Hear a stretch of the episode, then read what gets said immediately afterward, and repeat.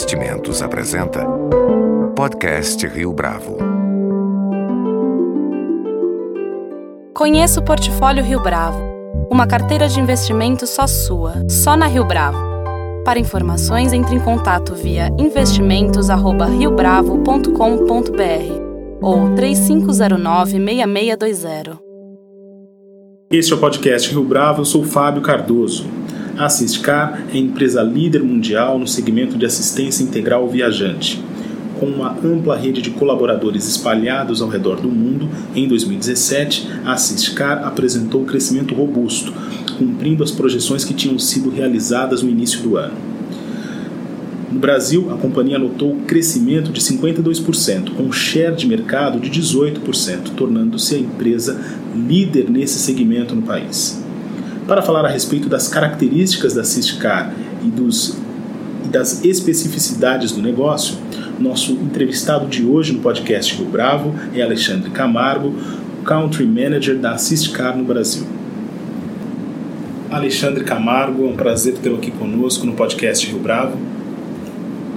Prazer é todo meu, obrigado pela oportunidade e obrigado pela, pelo espaço da gente poder falar de um tema tão importante que é o seguro viagem. No ano passado, Alexandre, a Assistcard registrou um crescimento que demonstrou fôlego da empresa.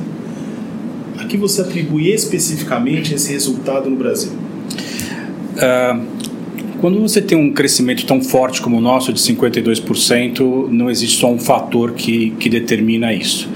Existem vários fatores, tanto ações internas que nós tomamos, como também ações externas que muitas vezes não são administradas por nós, mas que ajudam ou podem atrapalhar. E o ano passado ajudaram muito. Um desses fatores, obviamente, foi a estabilidade do câmbio. Uh, o brasileiro, no que se refere a viagens interna internacionais, ele é mais ou menos otimista, dependendo dos fatores macroeconômicos. E o câmbio, a estabilidade do câmbio é um fator importante. Eu costumo dizer que não importa se o câmbio está 2, 3 ou 4, o que importa é que ele esteja estável, porque isso permite ao passageiro é, se programar e saber que quando ele voltar, o cartão de crédito vai ser é, bem administrado e vai estar dentro do que ele previu pagar.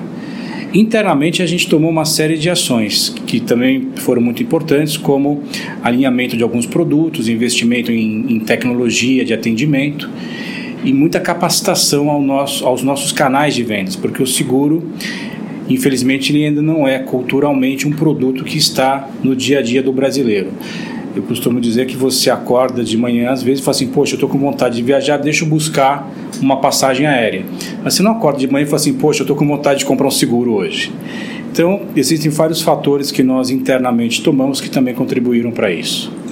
E, mas vocês esperavam esse desempenho para 2017 especificamente, você falou num número de 52%, ah, de alguma forma vocês especulavam isso? Nós tínhamos uma ideia de crescer, de ter um crescimento forte, tanto que a nossa própria meta ela ficou já em torno de 50%. Então, crescer 52% já estava um pouquinho dentro da nossa previsão. Pelos investimentos que nós pensávamos fazer no Brasil em 2017, que fizemos, é, e pela própria estabilidade do, do país, que ali nós já apostávamos que era um ano que nós teríamos aí uma certa estabilidade. Felizmente, é, isso se cumpriu. Esse cenário de otimismo, a empresa consegue projetar para 2018, mesmo levando em consideração um cenário eleitoral que ainda é incerto?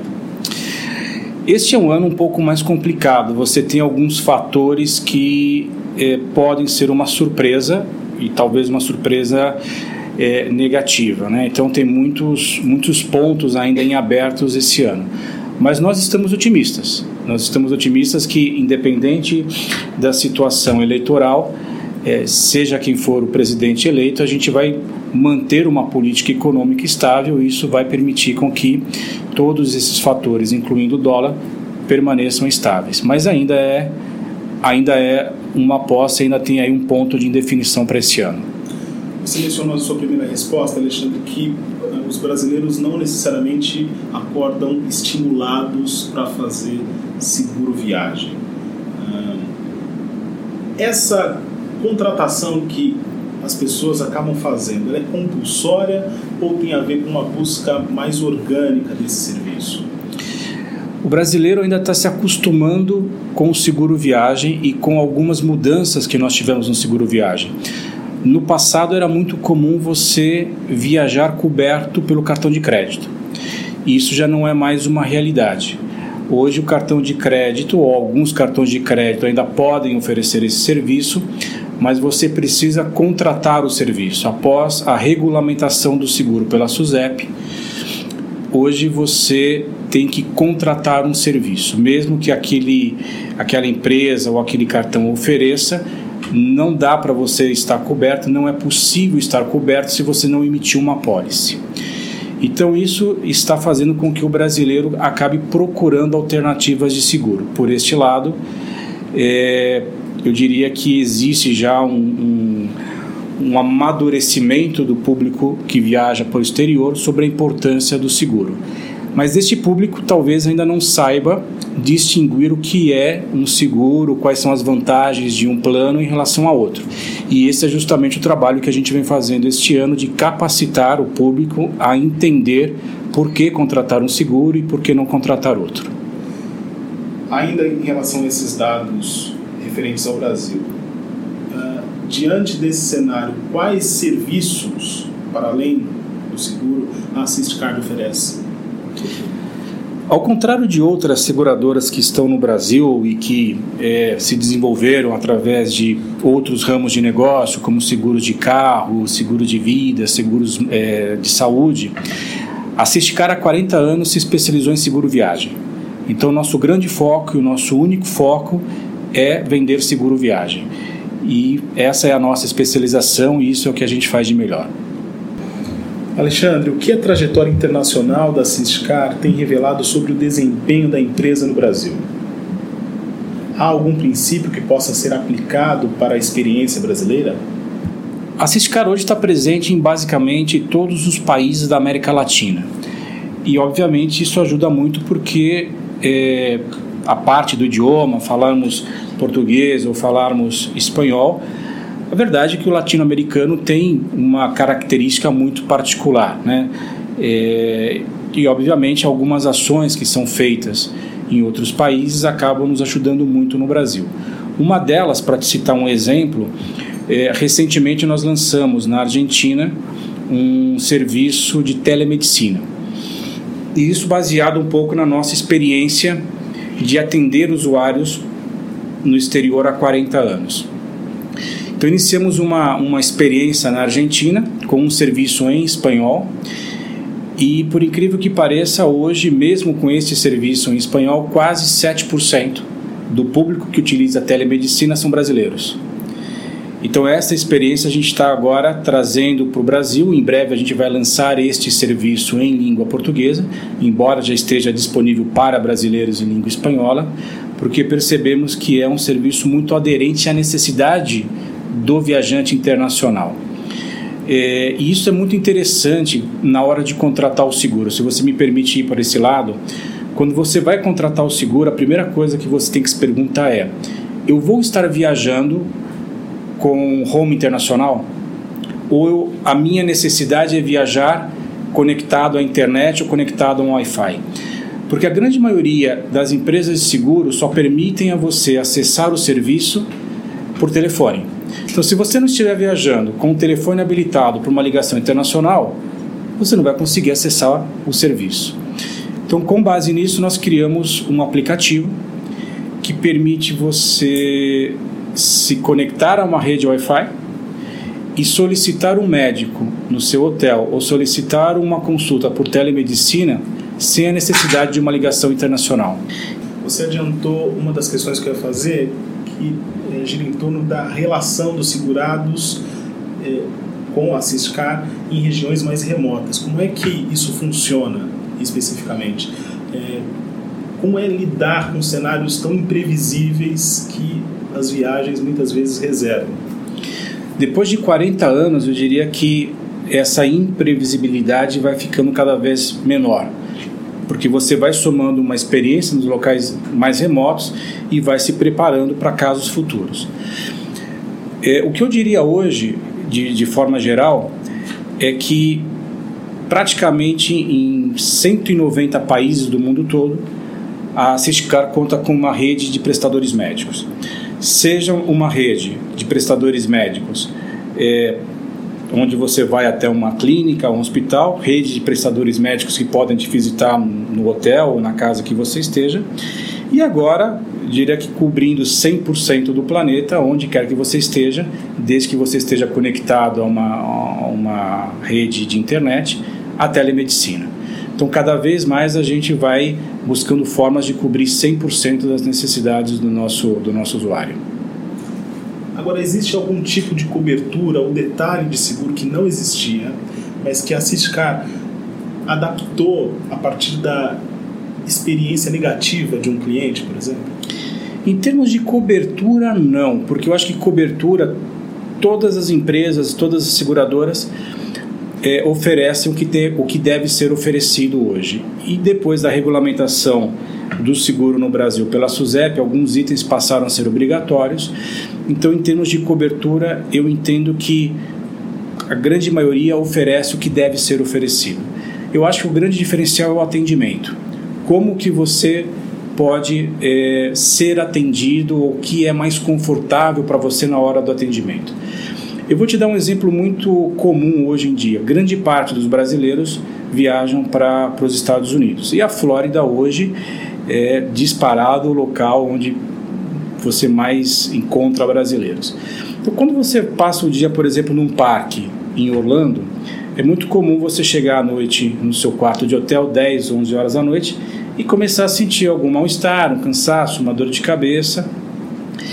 E aí, dependendo do seguro que você contrata, ou você tem que sair daquele conforto do seu quarto de hotel, ir buscar um médico ou ir buscar um hospital, ou se conectar a um aplicativo e solicitar um médico que te visite no hotel ou fazer uma consulta por telemedicina. Então, este diferencial de atendimento é o que hoje em dia realmente diferencia um bom produto de um produto regular. A regulamentação da SUSEP, ela beneficiou o serviço de um modo geral que ah, empresas como a Ciscar oferecem? Eu diria que, como tudo na vida, é, existem prós e existem contras. Os prós da SUSEP, no meu entendimento, é que você tem hoje um mercado muito mais regulamentado, coberturas que são obrigatórias, é, as empresas se prepararam melhor para atender a esta necessidade. Eu vou te dar um exemplo que é muito comum é, que foi muito positivo para o usuário com relação à SUSEP, que é a questão da pré-existência. Antes da SUSEP, é, grande parte dos planos tinha uma cobertura mínima para a pré-existência. Então você contratava um seguro e uma doença pré-existente ou considerada pré-existente, ela teria uma cobertura menor ou às vezes, dependendo do, do, do plano contratado, não cobria a pré-existência. A SUSEP determinou que um plano de cobertura tem que cobrir qualquer eventualidade, qualquer acidente de emergência ou de urgência, incluindo pré-existência. Então, por este lado, pegando um exemplo, para o consumidor foi muito positivo. O lado negativo, no meu entendimento, é que a regulamentação de seguro tornou o produto muito mais caro. E se a gente não rever e é, nos próximos anos toda a estrutura que está por trás, principalmente a carga tributária, a tendência é ficar cada vez mais caro e isso pode, em alguns cenários, inviabilizar é, o desenvolvimento do seguro. Então, existem, claro, os prós e existem os contras que a gente vai ter que trabalhar nos próximos meses. O brasileiro que viaja ao exterior ele está mais atento e mais informado quanto aos lugares onde ele vai passar férias ou realizar intercâmbio? Não tenha dúvidas que sim. Eu acho que a internet, nesse sentido, é o principal ponto motivador de conhecimento. Né? Então, no passado, você ia a uma agência de viagens, por exemplo, e buscava informações sobre um pacote. É, que tinha naquele destino, o que, que tinha naquele pacote, como que seria o traslado, que hotel que você iria ficar. Hoje você chega numa agência de viagens e já sabe tudo isso. Você já sabe para onde você quer ir, você já sabe o que tem naquela localidade, você já sabe o que evitar, você já sabe o que, o que contratar. Então, o brasileiro, né, com esta rede mundial conectada, eh, obviamente ele é, tem acesso hoje a um conhecimento muito mais vasto do que tinha no passado. Então, eu diria que hoje, quando você define uma viagem, você já define a viagem sabendo exatamente aonde você quer ir e o que você quer encontrar naquele destino. Por um negócio que a Sindicar oferece, isso é benéfico? Ah, o fato de, desse viajante, por exemplo, estar mais informado?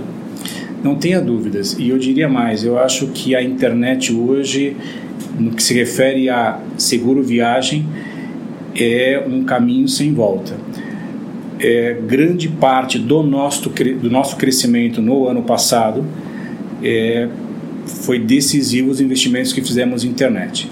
A contratação de seguro pela internet é muito mais forte hoje do que nos canais indiretos.